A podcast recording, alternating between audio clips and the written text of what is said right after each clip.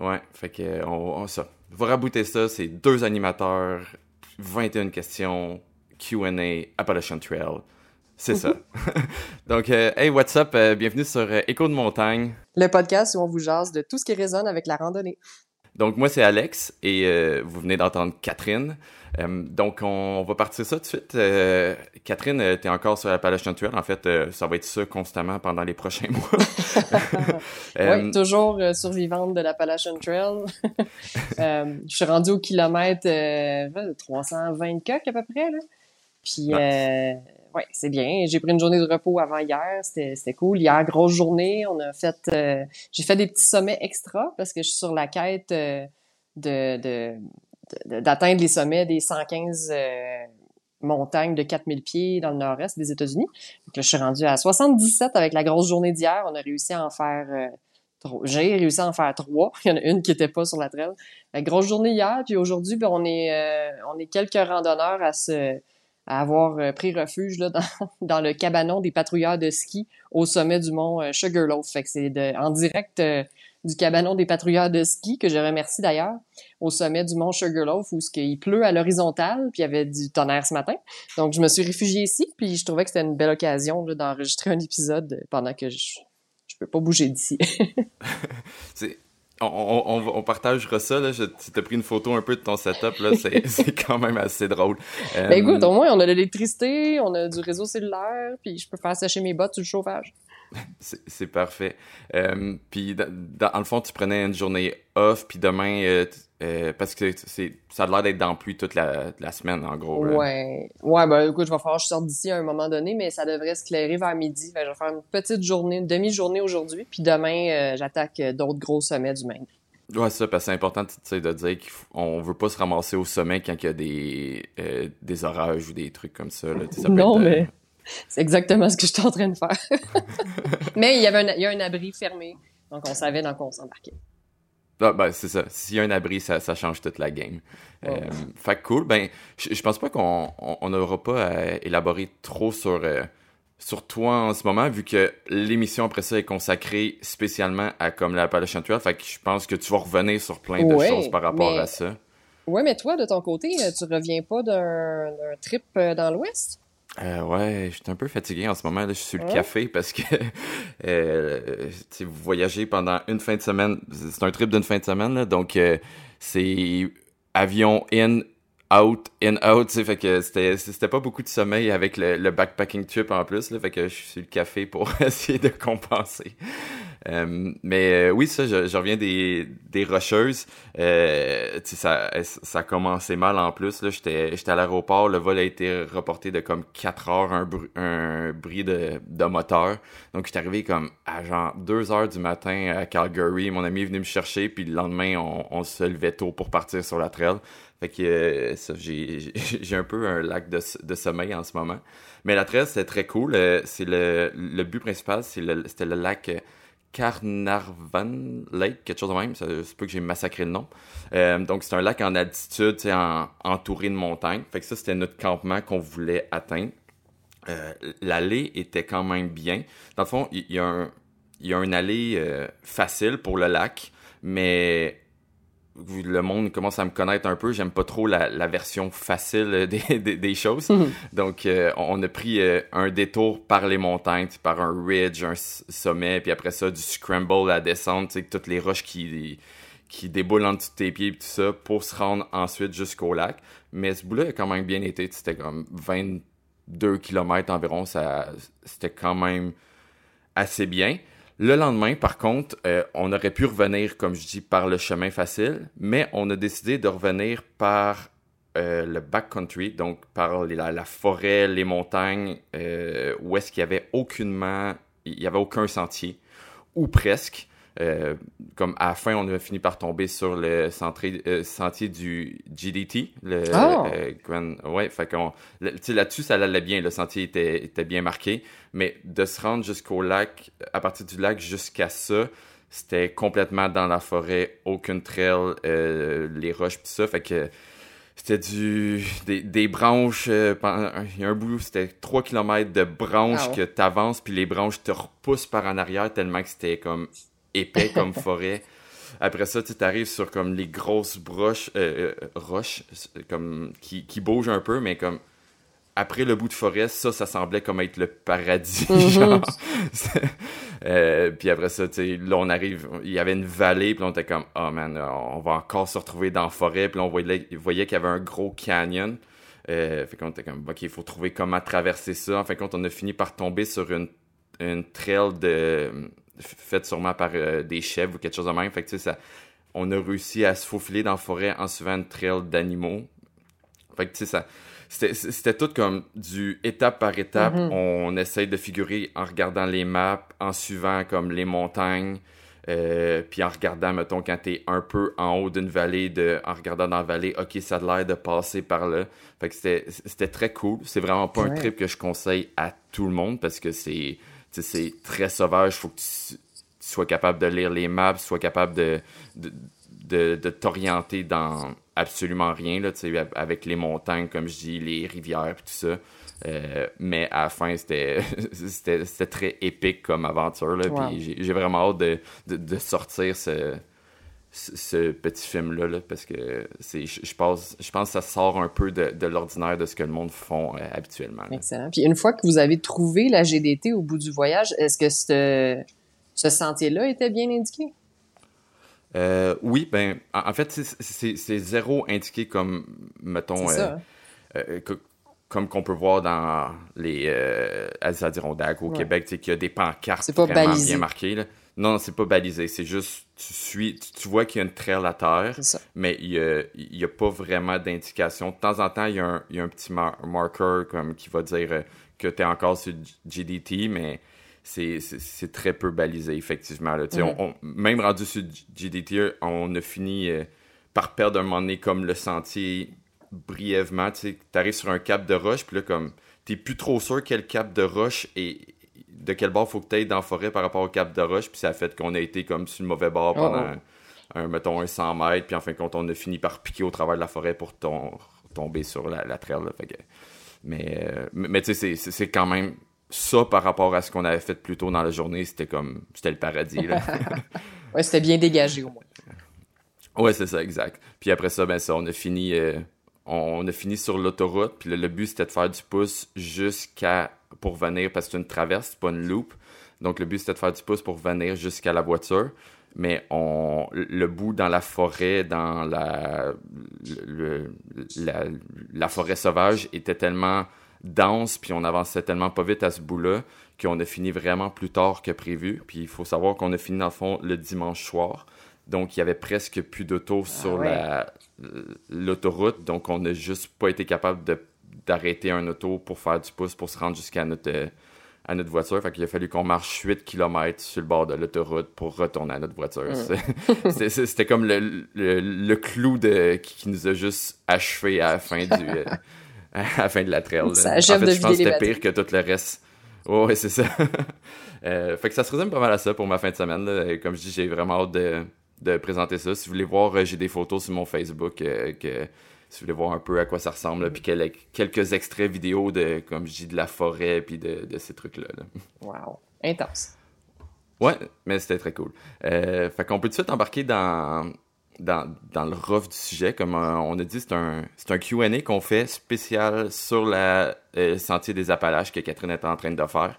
On a reçu plusieurs questions. On a fait un tri un peu parce que il y, en, il y en avait qui se répétaient un peu. Fait que on, on a juste trié pour que pas se répéter au travers ça. Euh, fait que t'es prête, Kat? Yes! OK. Donc, euh, première question qui vient de Valérie. Euh, tu as fait le Pacific Crest Trail qui est tellement magnifique. Avais-tu peur de trouver euh, l'Appalachian Trail un peu euh, boring, si on veut, en, en, te- en- en anglais? Un peu plus plate que la, la, Ouais. l'Appalachian Trail. Ben, c'est sûr que oui, en termes de topographie, euh, du sentier même, c'est un peu plus plate, mais c'est pas du tout la même chose. Puis je, je savais aussi à quoi m'attendre pour l'Appalachian Trail. Je connaissais le type de paysage parce que c'est c'est là que j'avais commencé à randonner. Là, l'Appalachian Trail, c'est un peu plus ma maison. Euh, ben, j'ai pas j'ai pas peur de trouver ça plate parce que je me sens vraiment plus dans mon élément que la PCT. Euh, puis je, je sais à l'avance là, que ça, je peux pas comparer les, les paysages des deux sentiers. Là, c'est vraiment deux mondes à part. Là. Sur la Pacific Crest Trail, on est souvent à, découvert sur des crêtes. Euh, c'est un paysage qui est vraiment époustouflant. L'Appalachian Trail, c'est plus une expérience en forêt, donc euh, beaucoup de ce qu'on appelle le, tunnel vert, le Green Tunnel. Euh, fait que c'est pas du tout du tout la même game, puis le terrain est, assez différent. Fait que, non, j'ai pas peur de m'ennuyer, je, ça me tient assez occupé. Parfait. Et puis en plus, tu, tu, réponds comme juste avec ça, comme je dis, on a vraiment essayé de rassembler des beaucoup de questions en même temps. Fait que ça répond à beaucoup de questions qu'il y avait. Là, il y avait Valérie qui a posé ça, mais il y avait Pascal aussi qui euh, qui demandait aussi comme les comparaisons. Il y avait euh, euh, Patty qui demandait aussi la différence entre le AT et le Pacity. Fait que, comme je dis, si on n'a pas dit votre question, c'est parce qu'ils se répondent comme un peu tout au travers. Ouais, exactement. Tu parlais des différences, c'est intéressant parce que les, différences majeures là, entre l'Appalachian Trail et la PCT, euh, ben ça, je, peux en parler un peu. Là. C'est une des différences majeures, ben, c'est surtout le type de terrain, le sentier en, tant que tel. Là. Euh, sur la PCT, était quand même très doux, très bien gradé. Il y avait des longs euh, lacets là, pour grimper dans les montagnes. Fait que c'est jamais très, mm-hmm. très abrupt. L'Appalachian Trail, c'est quand tu vois un sommet, ben tu sais que tu vas monter straight up. C'est direct jusqu'en haut, dans du dans des roches, des racines. Euh, fait que c'est pas du tout la même euh, qualité de, de, de sentier. C'est très différent, c'est plus rustique, mettons. L'autre chose aussi sur l'Appalachian Trail, oui, le terrain est plus difficile, la météo est plus difficile parce qu'il pleut comme vraiment beaucoup. Euh, on dit souvent, il y a une phrase qui se répète tout le temps là, qui est euh, no rain, no pain, no Maine. Donc euh, pas de pluie, pas de douleur, pas de, le Maine, c'est l'état du Maine. Ça, le Maine n'existe pas s'il y a pas de pluie puis il y a pas de douleur. Donc c'est, c'est une phrase qui est répétée souvent ici. Puis l'autre chose aussi, c'est que la Appalachian Trail est équipée à cause de la météo, est équipée de beaucoup d'abris qu'on appelle des lean-to, des abris de trois côtés. Il y en a à toutes les 8 miles ou 10 miles à peu près. Il y en a très souvent. Fait qu'il y a vraiment moyen de s'abriter des intempéries plus souvent.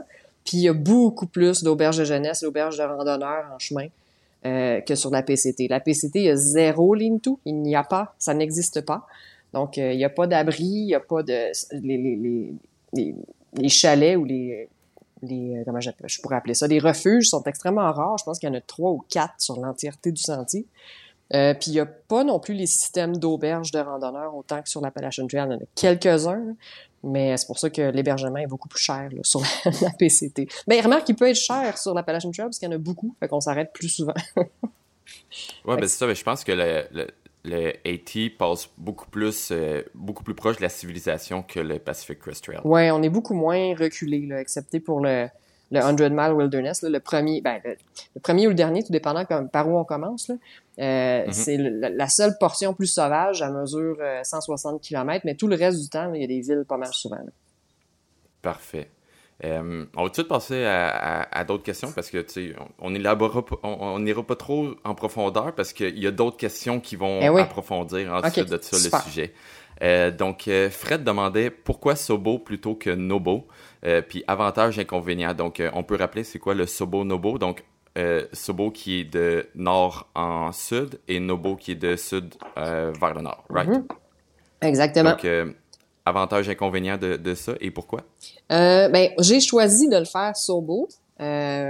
premièrement, le gros avantage, c'est qu'on n'a pas de, de de deadline. On n'a pas de, il y a rien qui va fermer en avant de nous euh, à la fin de la saison, contrairement à ceux qui font Nobo. Ceux qui vont vers le nord doivent s'assurer d'arriver à temps à Baxter State Park, où se trouve le Mont Catadin, avant la fermeture des sentiers. Parce que les sentiers ferment, puis ça varie d'une année à l'autre, souvent début octobre. Fait qu'en allant vers le sud, il n'y a pas ce, ce compte à rebours-là. On n'a pas de limite de temps pour la faire. Fait que premier avantage de le faire sobo. Euh, autre avantage, c'est plus tranquille. Euh, ben, ça peut être un avantage comme un inconvénient. Il y en a qui préfèrent le, côté social, donc ils vont choisir de le faire du en nobo, là, du sud vers le nord, pour avoir euh, plus de gens autour, camper euh, en communauté. C'est vraiment un trail de party, là, si on veut, si on la fait en nobo, là, si on, surtout pour ceux qui partent en avril, fin mars, début avril. Euh, Sobo, c'est beaucoup plus tranquille. Fait qu'on va pouvoir camper. Tu vois, j'ai campé une fois à date seul, ce qui est pas beaucoup sur 20 jours, mais j'ai quand même réussi à camper seul une fois, alors que Nobo, ce serait probablement impossible. Fait qu'il y a beaucoup moins de monde sur le sentier, c'est plus contemplatif. Euh, puis personnellement, je trouve que j'ai une meilleure plage météo que les Nobo, parce que les Nobo vont commencer dans le sud alors qu'il y a encore de la neige dans les Smokies. Mm-hmm. Puis même euh, ceux, ils, arrivent ici en même temps que moi je pars, que je démarre. Donc ils peuvent aussi avoir de la mauvaise météo s'ils arrivent plus tard, s'ils arrivent plus tard dans le nord ou plus tôt en tout cas. Fait que côté météo, je trouve que faire les, le sud à l'automne, il va faire moins chaud aussi. Je vais peut-être éviter les, canicules là, en, Virginie, puis en, au Tennessee, puis en Caroline du Nord. Fait que côté météo, c'est personnel, mais je préfère le faire en version sobo. Euh, puis le fait qu'il n'y a pas de deadline aussi, fait que c'est plus relax. Puis pour pas faire partie du problème. Là. Comme je disais, Nobo, il y a énormément de gens qui le font. Nobo, c'est vraiment le plus populaire. Ça devient un problème. Ils n'ont pas encore mis de permis, ils n'ont pas encore instauré de permis. Mais je pense que la meilleure façon pour éviter qu'ils instaurent un permis, c'est justement de choisir de le faire dans un itinéraire qui est moins commun pour éviter l'achalandage. Oui, ça, de disperser un peu le monde sur la trail, c'est une bonne idée. Euh, parfait. Donc, euh, il y avait Al qui demandait, puis on, a un peu répondu à ça pendant l'intro, mais on peut approfondir un peu. Euh, puriste ou pas? Puis là, dans le fond, tu disais au travers l'intro que tu as fait un peu quelques sommets, donc ça va un peu avec ça.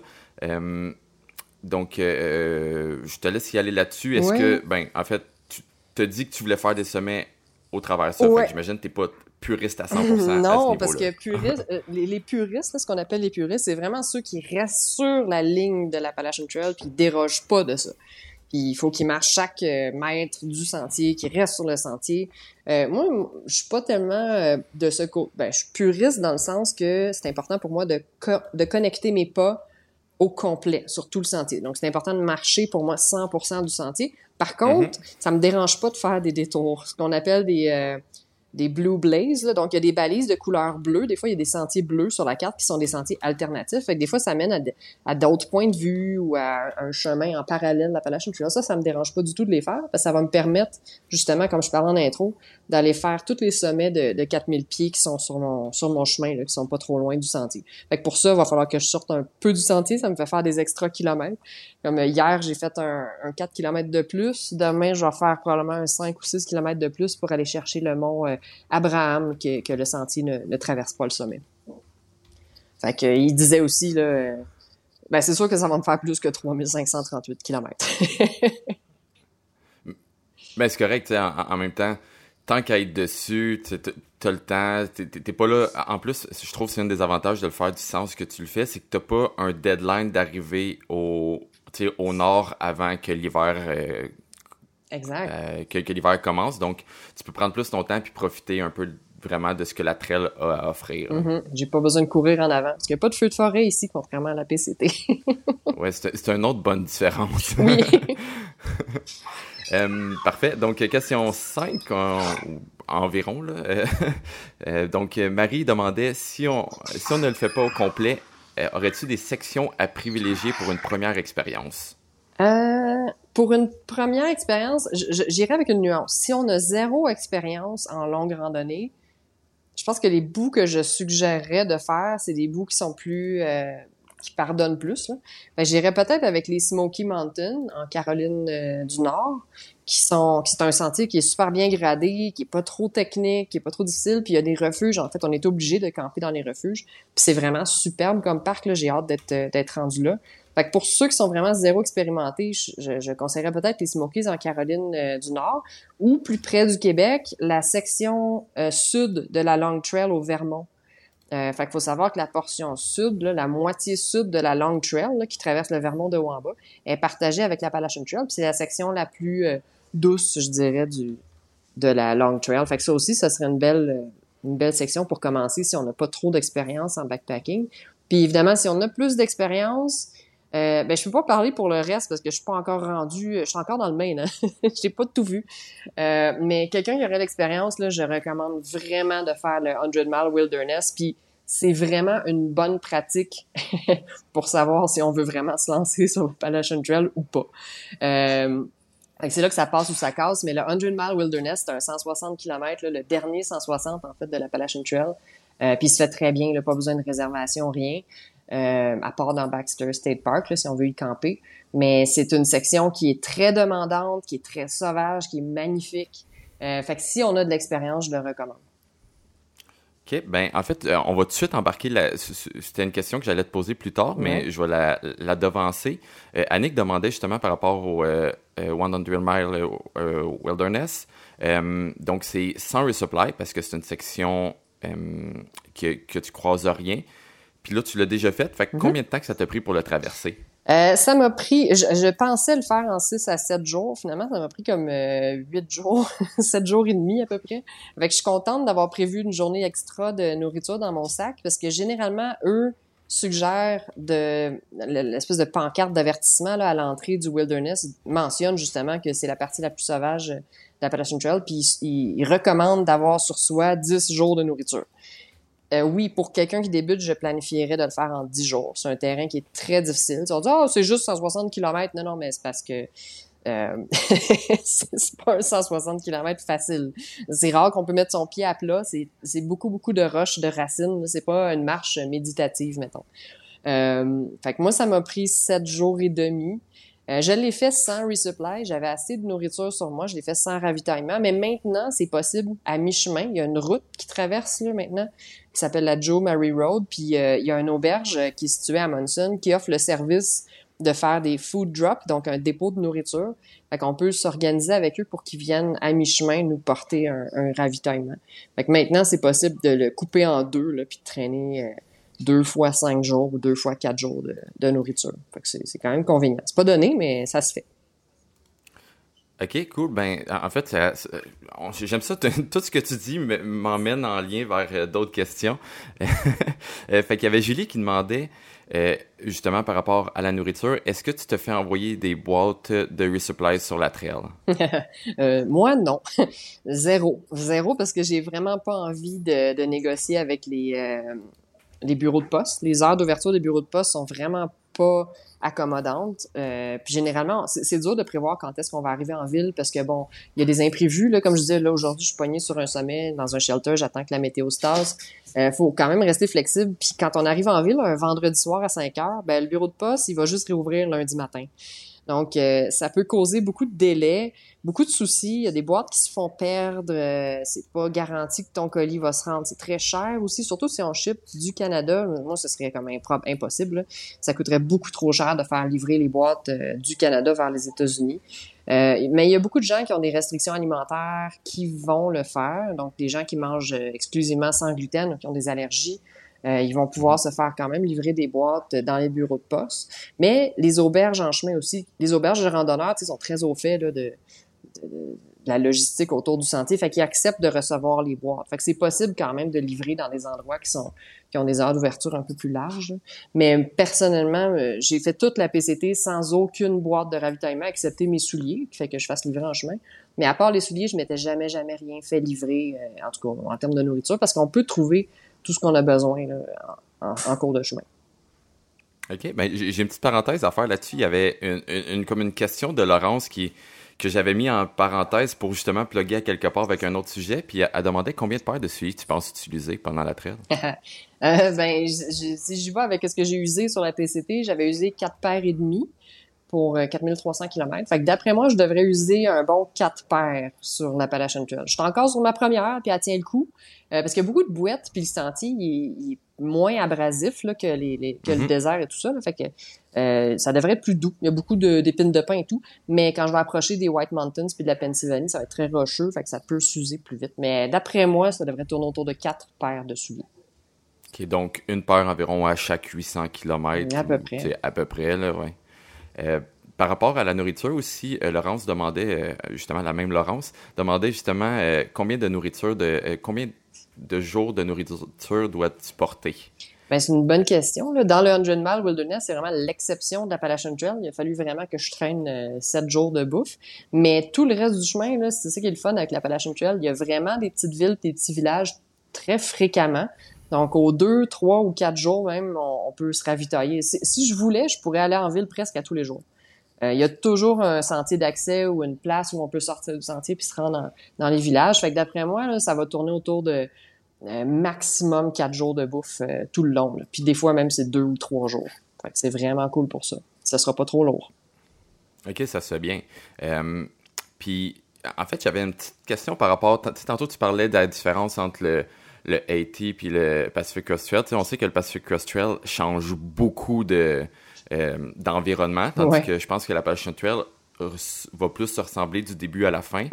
Euh, par rapport à ça, tu est-ce que tu vas avoir un changement d'équipement à faire au travers le sentier? Ah, ben c'est le fun que tu poses la question. Je pensais ne pas faire de changement d'équipement euh, parce que c'est pas mal le même terrain tout le long. Par contre, mon sleeping bag, ma quilt que j'ai, c'est la même que j'avais sur la PCT. C'est une 10 degrés Fahrenheit et c'est beaucoup trop chaud pour euh, la température tropicale humide qu'on a sur la mhm. côte est. je me suis commandé mon cadeau de fête à l'avance. J'ai commandé une, une autre quilt euh, cette fois-ci. J'ai une 0 degré Celsius, donc une 30 degrés Fahrenheit. Euh, que, que, je vais pouvoir échanger bientôt, là, aussitôt que, aussitôt que mon ami euh, qui m'aide dans mes ravitaux j'ai un ami qui reste sur la côte est américaine, fait qui accepte de recevoir les trucs que je commande, puis il va venir me rejoindre pour en donner, fait qu'il va venir me l'apporter. Fait que j'ai ça que je vais changer. Puis aussi, euh, ben, en allant vers le sud, je vais croiser les grosses bulles de randonneurs qui montent vers le nord. Euh, mm-hmm. C'est sûr qu'il va y avoir un, ils vont être moins nombreux qu'ils l'étaient au début parce qu'il faut savoir qu'il y a juste 20% des gens qui terminent la trail. Fait que par le temps que je les croise, ils vont déjà être rendus dans le nord. Il va déjà avoir eu un, un écrémage, je dirais. fait que il va y avoir moins de monde. ceux qui auront abandonné auront abandonné avant que je les croise. Euh, mais je vais quand même croiser quatre bulles majeures. D'ailleurs, on peut les suivre. Là. Il y a un site web qui, qui a une espèce d'algorithme qui estime par, par rapport aux statistiques des années d'avant combien de gens qu'on va croiser et où. Fait que je surveille un peu le, les, les, prédictions, puis euh, je vais croiser quatre grosses bulles de randonneurs quelque part au Vermont, Massachusetts, dans ce coin-là. Quand je vais être rendu là, je vais changer ma tente pour mon hamac, mon bon vieux hamac avec qui j'ai commencé euh, il y a quelques années parce que ça va me permettre de camper plus en autonomie, puis je me ferai pas avoir là avec des, des, campements qui sont déjà pleins. J'aurai pas besoin de compter sur les, refuges non plus. Je vais pouvoir vraiment camper où je veux euh, à mon rythme pendant que je vais croiser les, les grosses bulles des gens qui vont vers le nord. Ouais, c'est ça. Ça va te permettre de de pas avoir nécessairement une surface plate pour camper, tu vas pouvoir vraiment euh, juste t'installer où tu veux dans la forêt. C'est ça. Tant que j'ai des arbres, puis ça manque pas ici. non, non, c'est ça, exact. C'est pas mal la caractéristique de, de ce sentier. Euh, tu, disais qu'il y a beaucoup de monde qui a... Ben, en fait, qu'il y a 20% du monde qui complète. Euh, ça m'apporte à la prochaine question de Kyle. Il, il demandait, est-ce que c'est faisable pour un débutant? Ben oui, euh, il y a beaucoup de gens qui ont jamais fait de backpacking qui s'aventurent sur l'Appalachian Trail. Ces gens-là commencent surtout du sud vers le nord. Donc, la version classique, là, il y a beaucoup, beaucoup de gens qui se lancent sur l'Appalachian Trail en partant du terminus sud puis qui ont jamais fait, ils n'ont pas de zéro expérience. C'est sûr que ça joue pas en sa faveur, mais il y en a qui réussissent à le faire quand même. Donc, je peux pas le déconseiller. Là. Ça, ça se fait parce que la meilleure façon de s'entraîner sur un sentier de longue randonnée, c'est d'être sur le sentier de longue randonnée. Mm-hmm. il n'y a pas vraiment d'entraînement à faire avant qui aiderait vraiment. Euh, fait que ça se fait dans le sens euh, classique, donc du sud vers le nord. Je, je vais le déconseiller, par contre, euh, Euh, Sobo, je le déconseille pour des débutants parce que ça commence vraiment dans un milieu sauvage où, ça prend quand même des connaissances, ça prend quand même euh, euh, une certaine expérience pour arriver à trouver un peu de confort puis pas se blesser. justement, dans, le groupe où on est autour de moi, je commence à l'observer. On, a commencé, on, on était une certaine quantité de personnes, puis par le temps qu'on arrive à Monson, qui est la ville à la sortie du 100 Mile Wilderness, il y a déjà le tiers qui avait abandonné. Euh, fait que ça, c'est dans les premiers euh, deux semaines. fait qu'un euh, Sobo, ça pardonne beaucoup moins parce qu'on commence par le plus difficile. Fait que je recommande pas de le faire Sobo si vous êtes débutant. Euh, mais par contre, vers le nord, ça se fait.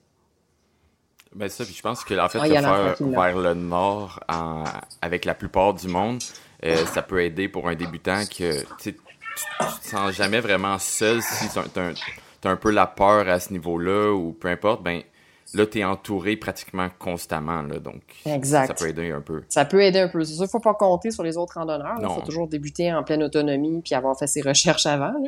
Euh, mais en effet, ça pardonne plus. Il y a beaucoup plus de petites villes, beaucoup plus de, de ressources en commençant vers le, en, commençant dans le sud. Parfait. Euh, Annick demandait, par curiosité, combien de temps prend ta routine du matin? Oh, ça c'est très variable. ça dépend de ce que j'ai fait la veille. Euh, ben, en moyenne, je dirais que c'est à peu près une heure. Je suis pas la plus rapide le matin parce que j'aime ça passer du temps euh, euh, au camp, profiter un peu du chant des oiseaux, du lever du soleil, tout ça. ça peut me prendre si vraiment j'ai une grosse journée qui s'en vient puis je suis motivée, ça peut me prendre 30 minutes. J'ai quand même une tente qui est super facile à, arranger. Surtout si on dort dans des lignes tout, j'ai rien à ranger pratiquement, là, juste à refaire son sac puis à partir. Euh, mais des fois, je vais paresser jusqu'à 2 heures. Euh, camp. Mettons, je me réveille à 5h30, ben je partirai pas sur le sentier avant 7h30 juste parce que j'ai envie de boire mon café sur le bord du lac. Ben ça, puis j'imagine que ça va dépendre aussi où tu dors. Est-ce que tu dors dans un, euh, abri trois faces, que tu as juste à dérouler ton matelas, puis pratiquement euh, c'est tout, ou tu as à monter ta tente, etc. Fait que c'est tous des facteurs qui peuvent changer la, euh, le temps aussi. Là. Exactement. ensuite, pour justement, je trouve que ça va un peu avec la route, ben pas, pas, avec la routine du matin, mais avec le dodo, ça peut aller un peu à ce sens-là. Est-ce que tu traînes un bear spray ou de quoi pour la protection des contre pour la protection contre les ours? Puis je dis que ça va un peu avec la routine du sommeil parce que des fois on veut c'est par rapport à où tu laisses ta nourriture et tout ça. Fait que c'est quoi ton tes trucs par rapport aux ours? Qu'est-ce que tu fais à ce niveau-là? Ben en fait, euh, sur la côte est, ce qui est le plus à craindre euh, pour protéger sa nourriture, c'est surtout les rongeurs. Les ours, euh, mhm. surtout dans le nord, je te dirais que les ours du Maine, du New Hampshire sont plutôt timides parce que la chasse à l'ours est autorisée. Euh, Fait que c'est vraiment pas un gros risque. C'est sûr que quand je vais arriver plus au sud, dans les dans les sections plus touristiques, c'est là que les ours sont plus à problème. Donc, dans les Shenandoah, en Virginie, euh, dans les Smoky National Park, les ours sont un problème parce que les gens euh, souvent sont moins expérimentés, ils vont laisser traîner des déchets, vont laisser des odeurs, vont échapper des miettes. Fait que les ours sont plus habitués euh, à l'humain dans ces secteurs-là. Euh, mais en général, sur la côte est, il y a que des ours noirs. Il y a rien, rien de très risqué. Là.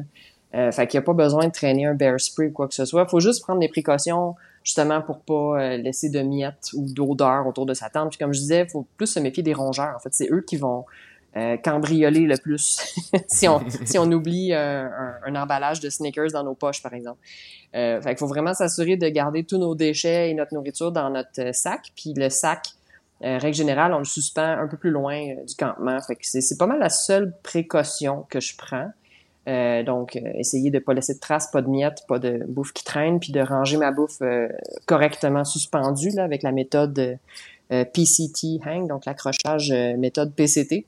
Ce qui est bizarre parce que sur la PCT, on peut pas accrocher notre bouffe nulle part. Donc, je sais pas pourquoi ça, porte le nom d'accrochage PCT, parce qu'on l'utilise juste sur la Palation Trail. Donc, puis il y a certains campements euh, comme je te dirais, dans le Maine, New Hampshire, tout ça, il n'y a pas vraiment d'ours à problème. Fait on suspend notre nourriture un peu comme on veut. Par contre, quand je vais arriver dans les secteurs où il y a eu des, euh, des incidents ou des, euh, des ours qui ont, qui ont défoncé les sacs de bouffe, souvent, les, les, gens qui entretiennent le sentier vont avoir installé soit un bear box, donc une, une espèce de caisson en métal où on, peut mhm. ranger notre nourriture la nuit, soit des, des espèces de poulies en métal carrément, là, faites pour ça des poteaux avec des poulies où on peut vraiment accrocher notre bouffe de façon sécuritaire. C'est pas tout le monde qui a la même euh, euh, agilité ou le même talent là, pour accrocher sa nourriture à une hauteur euh, raisonnable. Euh, ouais, mais ça, puis je, trouve ça bien que tu mentionnes en fait aussi les, les rongeurs parce que tu sais, on pense souvent comme toujours aux grosses bébites, fait que aux ours, peu importe, puis mais les rongeurs sont, sont, sont là constamment. c'est c'est c'est le plus gros problème. Parce que c'est eux qui vont endommager nos tentes, endommager nos équipements exact. en grugeant. Fait que c'est d'eux qu'il faut se méfier le plus.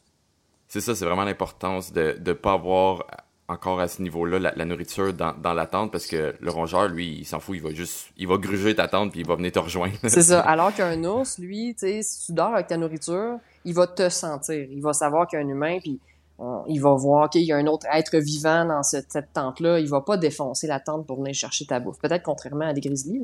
Les ours noirs sont en général plus timides. Fait que ça, ce genre d'incident-là est très, très isolé. Et ça, exact. Mais tu sais, il faut quand même... Non, on va mentionner qu'il faut pas faire exprès. Fait que, idéalement, c'est la nourriture en dehors de la tente euh, plus souvent que tu peux, puis euh, tu sais, accrocher tout ça. C'est toujours mieux... Vaut toujours mieux prévenir que que d'avoir à dealer avec. c'est de ramasser tous ces, emballages de nourriture étendus partout le matin. ouais, exact. Euh, prochaine question. Fred demandait Tu te sers de quoi pour visualiser ton trajet à chaque jour? Donc, GPS, carte, livre ou cellulaire euh, ben, tout le monde a des méthodes un peu différentes. Je dirais que la plus populaire, c'est euh, l'application Far Out sur nos cellulaires. Donc, c'est vraiment une carte qu'on peut pré-télécharger qui, est comme toutes les sections du sentier, puis c'est une carte interactive où ce que les gens peuvent justement commenter là, sur les, les points d'intérêt, les points d'eau, les ci, les ça. Puis ça nous donne les distances entre les euh, entre les refuges, les distances entre les sommets, les hauteurs des sommets. Tu peux, c'est une carte topographique aussi, fait qu'on peut évaluer aussi la technicité de la journée qui s'en vient. Euh, fait que j'utilise surtout Far Out. Il y a un guide de, la Passion Trail papier aussi qui est très très populaire, le AWOL Guide, là, qui est qui comme c'est des pages qui se détachent qu'on peut euh, qu'on peut jeter au fur et à mesure. Euh, mais c'est de moins en moins populaire la version papier. Euh, ça a l'avantage que on n'a pas besoin d'avoir des batteries d'urgence pour charger son cellulaire parce qu'on a un backup. Dans le fond, un backup papier, c'est jamais mm-hmm. c'est toujours bon à avoir. Mais étant donné la proximité de la civilisation, la présence du réseau cellulaire, maintenant avec les nouvelles batteries de recharge, là, sont super légères à traîner, euh, l'application Far Out devient de plus en plus euh, populaire. Je dirais que 98% des gens utilisent ça sur la trail. Puis certains utilisent aussi leur InReach. Les Garmin InReach, là, avec, le, mm-hmm. avec la map dessus, j'ai vu quelques personnes s'en servir, mais c'est un peu redondant. Parce que c'est pas très sauvage ici. Là. Pas besoin de, de grosses technologies. non, mais c'est ça, tu t'en parlais un peu tantôt. La trail est quand même assez bien indiquée, elle est quand même assez bien tracée. Donc j'imagine que tu, tu sors de temps en temps quand tu es à un, un embranchement que t'es pas sûr si c'est gauche ou droite, c'est mais en général le sentier est quand même bien c'est facile à suivre euh, juste en suivant ce ah qui est tapé à terre. Oui oui, c'est super bien balisé aussi hein. il y a les traces blanches là sur les arbres fait que euh, d'une balise à l'autre, on est tout le temps en mesure de voir la prochaine, fait que c'est vraiment bien balisé, bien tapé, c'est assez évident à suivre Fait que les seules fois où ce que je sors mon téléphone pour vérifier, comme tu dis, c'est soit un croisement de route où ce que c'est moins évident où la trail reprend de l'autre côté pour savoir si à gauche ou à droite et aussi pour estimer ce qui me reste à faire comme kilométrage ou ce, qui va, ce que je vais devoir faire jusqu'au prochain abri. Ouais, ça, c'est, c'est souvent une des façons que je m'en sers aussi. Des fois, c'est juste encourageant de savoir, OK, bon, ben, il me reste 5 km aujourd'hui. C'est, c'est prévoir un, ça l'aide un peu à prévoir son temps au travail la journée. Ouais. Oh, la planification euh, de l'eau aussi, ça aide à planifier les points d'eau. oui, aussi. Effectivement. On a déjà parlé, de, parlé de, oh, épisode 1, allez voir. euh, tu as parlé d'un de, livre, de guide. Euh, là, tu as nommé un guide en, anglais. Est-ce que ça existe? Est-ce qu'il y a des guides qui existent en français? Euh, pas de ce que je sache sur l'Appalachian Trail. C'est pas mal, pas mal tout en anglais, je dirais. Je n'ai jamais vu en français. OK. Euh, parfait. Donc, tantôt, on parlait de, de, de, de manière pour dormir. Donc, tu parlais de ta tente, tu parlais de refuge, tu parlais de hamac. Il y a quelqu'un qui demande ta tente est pour une personne, point d'interrogation, et elle pèse combien? Euh, ben en fait oui, je suis en tente présentement. J'ai opté pour euh, la tente, mais c'est pas une, personne, c'est une deux personnes. Je me suis payé un palace. Euh, j'ai la, la, la, tente. Le modèle, ça s'appelle la duplex de la marque Zipax. Euh, mm-hmm. Écoute, elle pèse. c'est très léger. Là. Attends, j'ai le chiffre ici exact là, si vous voulez savoir. Donc, ça doit être 500 grammes. 500 grammes, oui. Euh, précisément, là, elle pèse 539 grammes. fait que c'est à peu près un demi-kilo. Euh, fait que c'est même plus léger que mon hamac. Parce que le hamac, ben, il faut que je traîne le hamac, plus la bâche qui va mhm. par-dessus, plus les cordes. Fait que euh, les trois additionnés, ça pèse plus lourd que ma tente. Fait que c'est pour ça que je préfère la tente. Euh, j'ai pris goût aussi là, sur la PCT. C'est vraiment spacieux. C'est une tente de deux personnes. On peut vraiment tenir à deux. Là. Euh, fait que pour le poids, ça valait pas la peine d'aller avec la une personne. Il y a vraiment pas une grosse différence de poids. Non, non, c'est habituellement je pense que c'est comme 100 grammes, même pas de ah, différence. Ah, elle, c'est encore moins. C'est fou. euh, mais, mais oui, je trouve ça intéressant. Tu sais, je prends toujours. Euh, personnellement aussi, j'ai j'ai une deux personnes, même si la plupart du temps je suis seul. C'est juste, ça te permet de d'avoir un peu plus de place dans la tente parce que tu sais, on s'entend que des tentes ultra light comme ça, quand c'est une personne, c'est une personne, un matelas de large, puis il y a pratiquement pas de place pour plus que ça, autre que les vestibules à l'extérieur. Tandis que si tu prends une, deux personnes, au moins tu as un peu plus de place pour mettre euh, ton, tes vêtements, placer un peu tes, tes choses, avoir un, un peu plus de, de, de surface pour euh, bouger, puis euh, placer tes choses, pacter ton sac, whatever, des choses comme ça. Là. Fait que, Exactement. puis tu sais, pour ceux qui connaissent pas le, ce genre de tente-là, dans le fond, les, euh, de Zipac ou des trucs euh, comme ça, euh, qui sont des tentes pyramidales, en fait. là, on a parlé du poids, Mais ça, c'est un poids qui comprend seulement la tente en tant que telle. Contrairement à des tentes qui sont freestanding, donc qui tiennent avec des poteaux en aluminium ou en carbone ou des trucs comme ça, cette tente-là ne vient pas avec ça. Fait qu'on parle, quand on dit 530 grammes environ, on parle seulement de, de, de l'abri. Ensuite de ça, ça tient avec nos bâtons de marche que l'on traîne. Mhm. Donc, euh, c'est sûr que c'est un poids à part, mais il faut savoir que la plupart du temps, on va quand même déjà traîner nos bâtons de marche. C'est pour ça qu'on le compte pas dans le poids. Mhm, exact. Puis, de toute façon, euh, sur l'Appalachian Trail, c'est pas mal nécessaire, les bâtons. fait que ouais, c'est une tente Ouais, sans armature, puis ils appellent ça single wall, donc un seul, une seule couche. Il n'y a pas de double Mhm. toit, c'est un seul toit. Fait que ça fait Ouais, que c'est beaucoup plus le- compact. C'est ça. Puis le, le moustiquaire, il est accroché directement à la, au toit directement, ce qui fait que c'est beaucoup plus facile à monter euh, en cas de pluie. Mhm. L'intérieur devient pratiquement jamais mouillé, étant donné que tu montes tout d'un coup. Exact. Puis que le toit est imperméable. Oui, exact. Oui, ça, c'est c'est des matériaux souvent qui sont, en fait, pas souvent, qui sont beaucoup plus imperméables qu'un nylon euh, qui sont, que la plupart des tentes grand marché euh, utilisent. Ouais.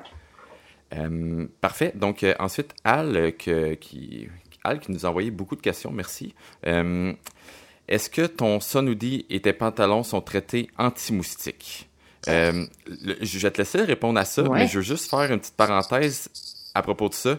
Par rapport à tous nos vêtements, je vous conseille d'aller écouter l'épisode 2. On a vraiment parlé spécifiquement de notre kit de randonnée, donc qui était vraiment vêtements de la tête aux pieds. Fait que allez voir ça. Mais sinon, euh, donc, euh, système anti-moustique, est-ce que c'est traité ou non?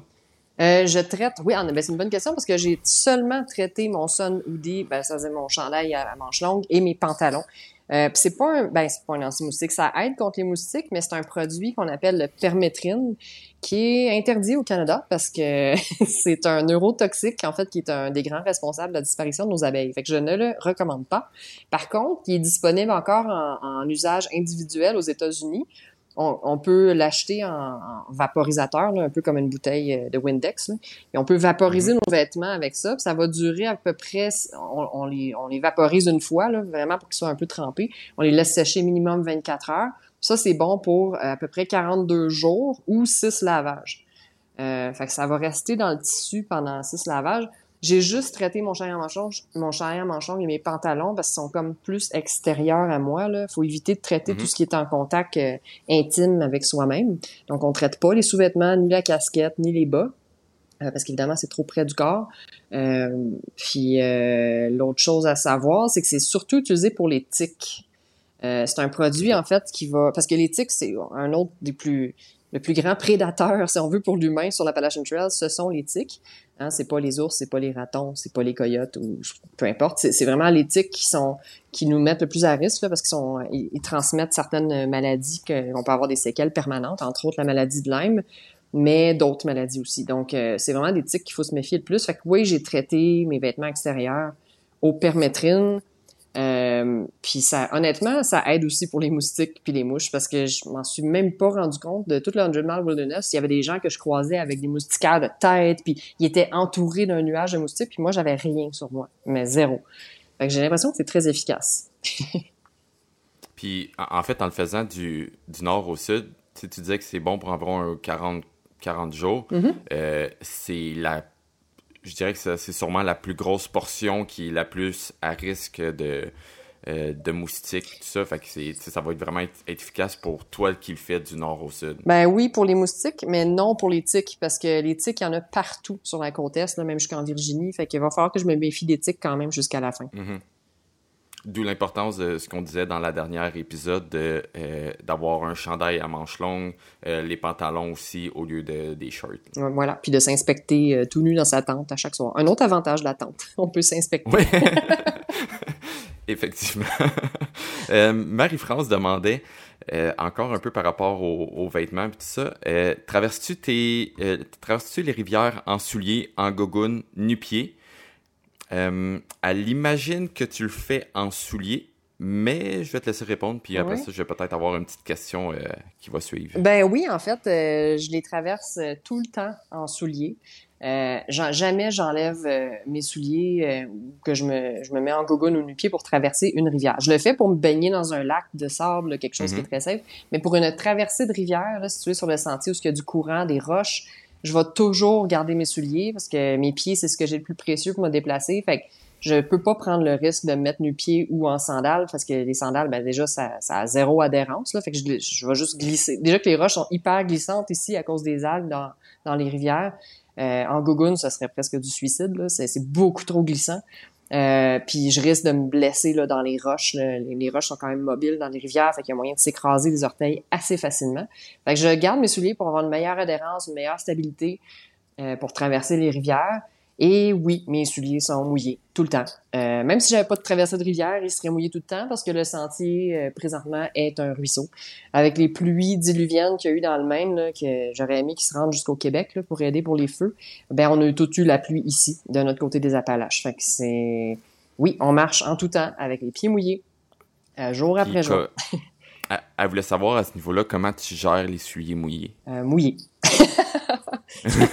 c'est quelque chose qui est ingérable. Il hein. faut apprendre à, vivre avec. Euh, la façon que je les gère, en fait, c'est plus mes pieds à moi que je dois gérer pour être sûr de ne pas développer de champignons. Fait que ce que je fais, c'est qu'à chaque mi-journée, même si je sais qu'après le lunch, je vais remarcher dans une rivière, que je vais me remouiller les pieds, euh, je, je, je, je m'assure vraiment à mi-journée de prendre une pause lunch dans un abri. Puis regarde, il y a des abris sur la PCT, ça manque pas. Euh, pas sur la PCT, sur lapsus. Sur l'Appalachian Trail, ça manque pas les abris trois côtés. Fait que je m'assure de prendre ma pause lunch dans un abri s'il pleut, puis d'enlever vraiment mes souliers, mes bas, puis de faire sécher mes pieds. Sûr que ma peau revienne à un état sec, de les dératatiner, puis qu'ils reviennent à un état sec au moins une fois dans la journée pour m'assurer de pas développer de champignons ou de pas développer euh, ce qu'on appelle le pied de tranchée, là, quand la peau commence à délaminer puis devient comme un pied de cadavre. Mm-hmm. Je veux vraiment pas développer ça. Puis à date, ça fonctionne super bien. Mes pieds sont en top santé. Euh, je m'assure vraiment de les mettre au sec dès que j'arrive au campement le soir puis à mi-journée. Fait que ça, ça aide beaucoup. Mais mes souliers, mes bas, ben, ils sont mouillés en tout temps. Ça sèche pas. Euh, je veux dire un peu un truc que j'ai à ce niveau-là. Tu me diras si c'est un peu la même chose, mais j'utilise des souliers qui sont zéro imperméables. Euh, pourquoi je fais ça? C'est que, dans le fond, quand tu vas traverser une rivière avec tes souliers, ou s'il mouille, s'il pleut comme sans arrêt une journée de temps, l'eau va finir par arriver dans tes souliers anyway. C'est pas comme si tu avais juste à tu sais que c'est une journée euh, de c'est juste une journée qui a juste des petites flaques d'eau ici que tu veux piler dedans puis sans t'es mouillé tu vas être correct mais quand tu as traversé ou à marcher à, dans une journée à, la pluie à longueur de journée l'eau va finir par rentrer dans tes souliers. Fait que je trouve que c'est là qui est le fun d'avoir des souliers qui sont zéro imperméables. C'est que une fois que l'eau est, est dans le soulier s'il commence à faire beau à un certain, euh, un certain moment, ben, l'eau va sortir beaucoup plus facilement et le, soulier va sécher beaucoup plus vite. Donc, je sais pas si tu un peu la même approche à ce niveau-là. Oui, vraiment. J'évite euh, tout ce qui s'appelle euh, Gore-Tex, membrane imperméable, parce que, comme tu dis, une fois que l'eau rentre, si le soulier est imperméable, ben, elle sort plus. Alors que des souliers plus respirants, comme des, souliers de, course en sentier, ben, ils vont drainer vraiment plus facilement. Puis, il suffit de marcher une heure ou deux avec au sec, puis il, il sèche assez facilement en marchant. Ouais, c'est ça, exactement. Puis ça va avec aussi avec euh, euh, les bas qu'on parlait dans la dernière épisode, que tu avec des bas en synthétique, ben ça sèche vraiment vite, puis c'est pas long que le bas et le soulier finissent par prendre la température du corps. Exact, on n'a pas les pieds froids là, quand, tant qu'on n'arrête pas de bouger.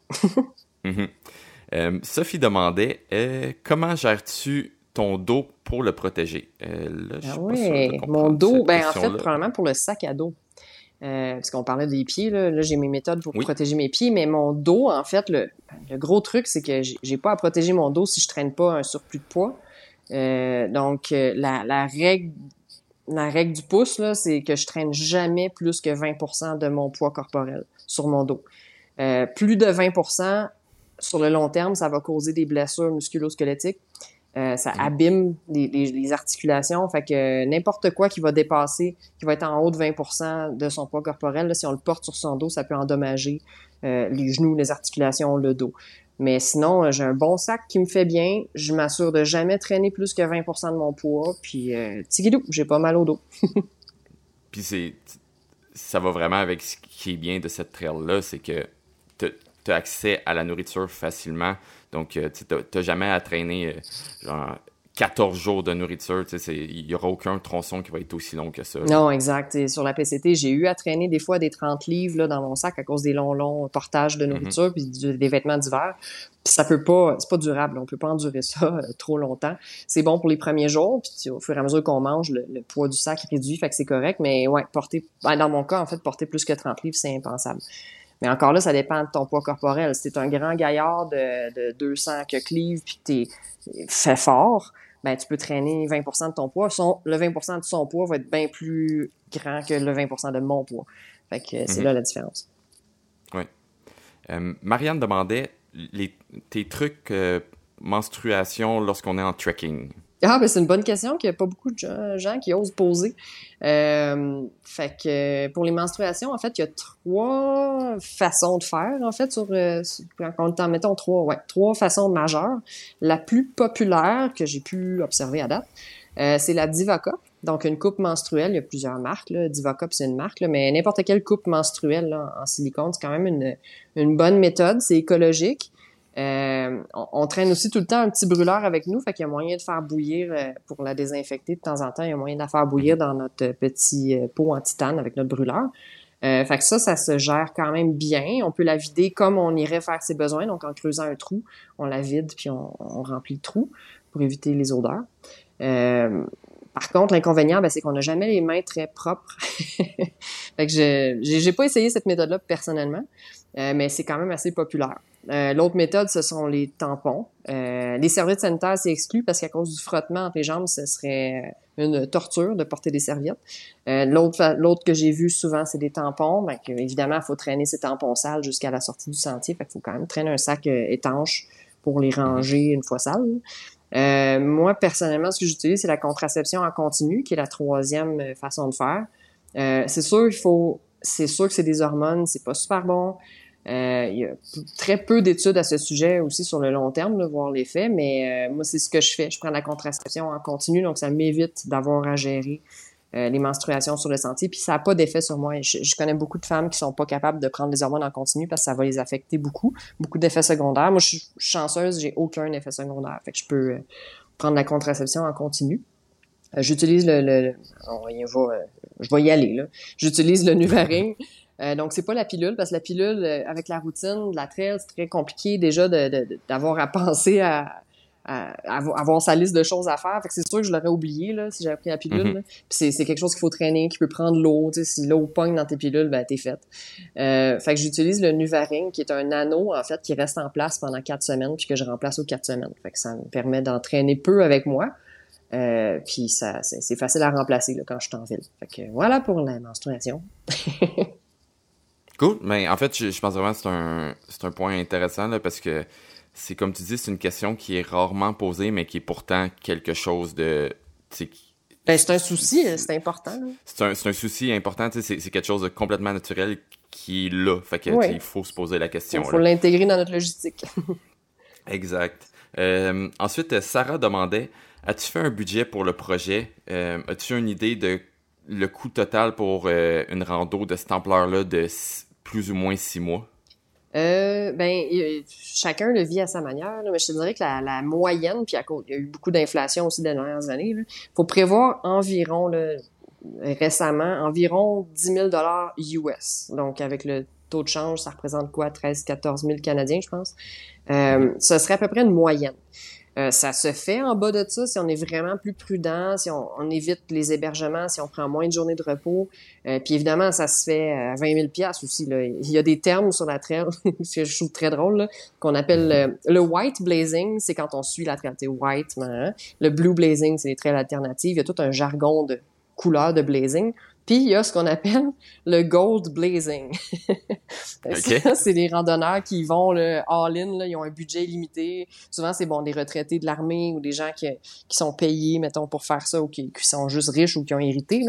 Euh, ils vont gold blazer, c'est-à-dire qu'ils vont arrêter dans chaque ville, ils vont se payer une chambre privée, euh, ils vont acheter des repas lyophilisés presque tous les jours. Euh, fait que ça, c'est le gold blazing. Il y, a le, il y a le gluten blazing aussi.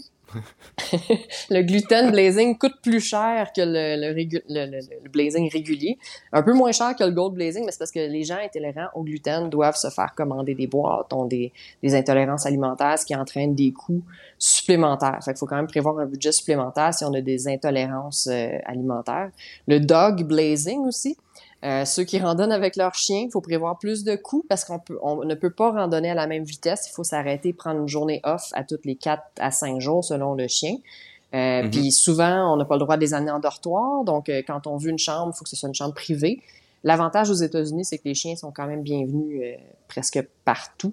Donc, on peut avoir une chambre d'hôtel ou de motel, mais il faut le prévoir. Fait que ouais, les, budgets varient en fonction de nos besoins sur le sentier. Moi, je dirais que je me suis prévu là, environ justement 10 000 US pour le 5 mois à peu près que je vais passer sur le sentier. Qui est pas mal, le, je dirais, la version standard, en fait. Moi, la moyenne, ouais. Je suis pas une, je suis pas une gold blazer, mais je, je suis pas non plus très, très, très, très économe, là. Je me, je me prive pas d'une journée de repos quand j'en ai besoin. Ouais, ou de, t'es dans un village, de profiter d'un, d'une bonne bouffe dans un restaurant ou quelque chose de même. exact. ça, Des fois, ça fait, du bien au moral. Oui, c'est important pour le moral de se gâter une fois de temps en temps. Oui, 100% d'accord. Euh, Guillaume demandait quels seraient les trois meilleurs conseils, euh, absolument toutes catégories confondues, que tu donnerais à quelqu'un qui envisage de le faire?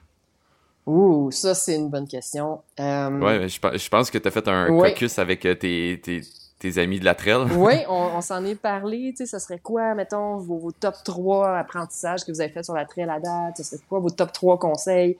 Euh, ben, le, un, le premier qui est ressorti le plus, c'est soyez patient avec vous-même.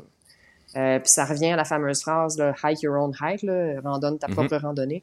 Soyez patient envers vous-même, ne vous poussez pas trop. C'est correct de faire des petites journées en partant. Ça, c'est primordial. Sinon, euh, ça va casser puis vous vous rendrez pas plus loin. Fait que vraiment, un, c'est être patient avec soi-même.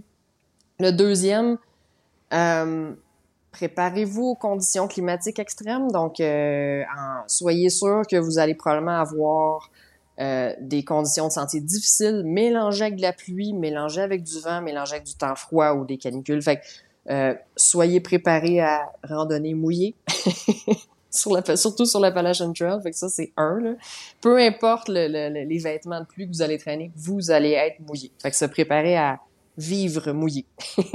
Puis le troisième que j'aurais, euh, de pas surpréparer, de pas surplanifier.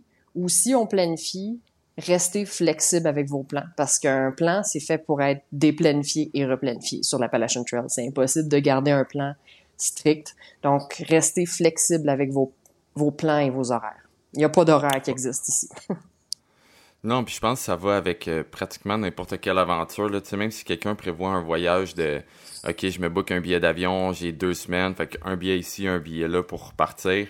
Mais c'est important de peut-être pas le booker non plus trop tête parce qu'il peut avoir des inconvénients. Une journée de pluie que tu avances moins vite, peut-être une blessure, mm-hmm. euh, peu importe que si tu bookes ça trop tête, ben tu y arriveras pas. Fait que c'est là l'importance de se prévoir au moins une journée off ici et là de temps en temps pour si est-ce que je vais avoir besoin de repos, est-ce que c'est un peu le moi j'appelle ça le plaisir de l'aventure, c'est de jamais savoir ce qui va se passer. Mm-hmm. Euh, mais il faut prévoir pour euh, apprécier ce plaisir-là de l'aventure que tout peut arriver. C'est ça. En fait, se laisser le temps. Laissez-vous du temps et soyez flexible. Oui, 100%. Euh, parfait. Ben, on arrive bientôt à la fin. Fait qu'on va y aller avec... Euh, j'ai deux petites questions un peu plus légères. Qu'est-ce que tu fais de tes temps libres quand tu marches pas? ça, c'est la question de Yannick, je pense. Salut oui, Yannick. de Yannick. Qu'est-ce que je fais de mes temps libres quand je suis pas en train de marcher? Euh, facile, je mange. Je mange le plus possible, je dors le plus possible, puis entre tout ça, ben, je prends le temps d'écrire. En fait, je, fais mes journaux de randonnée à tous les soirs euh, que je publie sur mon blog. Euh, mm-hmm. Puis entre ça, quand j'ai le temps en ville, je tricote euh, parce que bon, je, suis Stitch, hein, fait qu'il faut que je continue à porter mon trail name. J'ai ma balle de laine avec mes aiguilles avec moi. Donc, je suis en train de me tricoter une belle tuque là, pour euh, les White Mountains. Euh, puis évidemment, ben, je fais du social, on jase. On est, on est beaucoup de sobos quand même qui se suivent. Là. Je suis comme dans une espèce de petite bulle là, de, de d'à peu près 8-9 randonneurs qu'on on se côtoie beaucoup. Fait que je, je prends le temps de faire du social avec eux, on jase, on échange. Euh, puis une fois que je suis en ville, ben il y a la liste de tâches euh, qui, qui peut occuper facilement une demi-journée là, de laver son filtreur, euh, ravitailler sa nourriture, faire du lavage. Que c'est voilà, c'est un peu la liste de choses que je fais dans mes temps libres quand je suis pas en train de marcher. c'est ça, parce que ça, reste deux choses que qu'on pense pas nécessairement par rapport. Ben en fait, tu sais, on, est sur la trail, on a comme pas vraiment d'horaire, mais en même temps, il y a une certaine horreur à avoir parce que euh, il y a des, un certain souci de notre équipement, de choses comme ça qu'il faut faire pour être capable de continuer. Si tu t'entretiens pas ton équipement, ben, elle t'offre pas tout le long de la trail. C'est ça. Entretenir son corps aussi, tu se laver de temps en temps. c'est important. Ouais, exact. Puis, ben, l'autre chose que tu as dit, une trail comme la Appalachian Trail, ça reste une trail sociale que, personnellement, que j'appelle, tu sais, on, croise tellement de monde que c'est un peu le plaisir au travers de ça, c'est de finir la soirée des fois, puis de, de, juste socialiser avec euh, les autres randonneurs. Exact. Euh, puis, dernière question qui va avec exactement ce qu'on fait en ce moment. Kyle demandait, vous enregistrez vos podcasts pendant la trail? Point d'interrogation. Puis, euh, oui, oui, oui. je, je, vais te laisser, ben, en fait, comme je dis tantôt, on, je, on va partager une photo de, de, de ton setup en ce moment. Euh, mais oui, c'est 100% euh, en direct de la quand t'es sur la trail en ce moment. puis euh, on essaye de... On, on, se parle régulièrement, puis on essaye de céduler ça par rapport à, quand tu vas être là. Puis des fois, ça change parce que c'est ça un peu la... Ça revient avec ce qu'on vient de dire. la randonnée, c'est un, un peu ça. Des, fois, on prévoit que tu vas être dans un village, que tu vas avoir du réseau à telle place, puis ben... En fin de compte, je reçois un message de comme Oh non, en fin de compte, je vais juste arriver demain. ça, oui, ça arrive. Ou euh, comme présentement, là, je suis resté coincé au sommet d'une montagne où il y a du réseau. Fait que je dis bon ben allons-y. Donc on l'a improvisé. Euh, oui, genre, on enregistre les podcasts pendant que je suis sur le sentier. ouais, ça. On, on essaye de, de, faire au travers notre horaire des deux, là. Fait que c'est tant moi qui est pas là des fois, euh, qui est dans une trail quelconque, toi qui est sur la trail. Euh, Puis c'est un peu... Tu sais, c'est pour ça que on a reçu quelques commentaires de comme « Ah, des fois, il y a des bruits en dehors du... De ce qu'on dit. Puis il faut... On va faire avec pour l'instant parce que c'était un peu le but du podcast, c'est de, de, te parler directement sur la trail, mais ça vient avec, euh, il y a du monde qui vont rentrer dans le refuge où est-ce que t'es, qui vont ouvrir la porte, puis on va entendre une porte derrière, des choses mhm. comme ça. Mais personnellement, je trouve que ça fait juste plus authentique comme discussion, puis tu sais, on, on, sent vraiment que, que, t'es dans l'aventure. Fait que. Ouais, j'ai, les deux pieds dedans. exact, on fait avec. Il y aura une meilleure qualité sonore quand je serai de retour en ville dans quelques mois. oui. euh, donc, ça, ça résume pas mal le, le, gros des questions qu'on avait eues. On fera peut-être, euh, je dirais peut-être plus vers la fin ou après que tu sois revenu, un, on pourrait faire une partie 2 de ça. Tu, sais, tu vas avoir une, une expérience mm-hmm. euh, de la trail au complet. Donc, il y a sûrement des choses que tu vas avoir dit aujourd'hui qui vont peut-être avoir évolué un peu par rapport à ce que tu vas avoir vécu. Euh, puis il va y avoir euh, sûrement beaucoup de questions qui vont s'ajouter aussi au travers de ça. Fait que je pense que ça pourrait être intéressant de faire un, un part 2 euh, dans le futur là-dessus. Ah oui, une édition 2 des questions-réponses. Oui, exact. Euh, donc, ben, comme à l'habitude, merci beaucoup. on, si vous avez aimé l'émission, l'épisode, laissez-nous des reviews sur Apple, sur Spotify, ça va être vraiment comme à, à pousser le, le podcast plus loin, qu'il y ait plus de monde qui nous entende, partager. Je, sais que vous avez été déjà beaucoup à partager, puis ça, ça a aidé extrêmement à, à aller rejoindre plus de monde. Mhm. Euh, je voulais aussi, on, en a parlé un peu la dernière fois, je vais, on va faire un post là-dessus. Euh, Posez-nous vos questions par rapport aux blessures. On en a reçu quelques, quelques-unes, mais on aimerait ça en, en, avoir plus. Donc, les blessures, la préparation physique, c'est vraiment un sujet qu'on qu'on veut apporter, puis que euh, personnellement, les deux en tant que randonneurs, on, s'est fait souvent demander de Hey, qu'est-ce que tu fais pour te préparer à une randonnée comme ça? Donc, euh, envoyez-nous tout ça, euh, que ça soit sur nos réseaux sociaux, mhm. Spotify, etc. N'hésitez pas à interagir avec nos réseaux sociaux, là, page Facebook, Instagram. Envoyez-nous vos messages, votre feedback, vos échos à vous, puis ça va nous faire plaisir d'y répondre dans les prochains épisodes.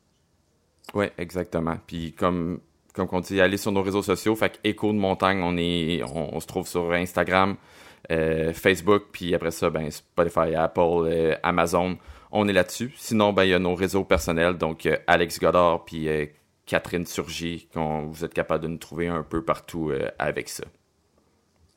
Ça conclut l'épisode d'aujourd'hui. Merci Alex pour toutes les questions que tu as pu collecter cette semaine. Puis on, on se reparle quelque part ailleurs dans les montagnes.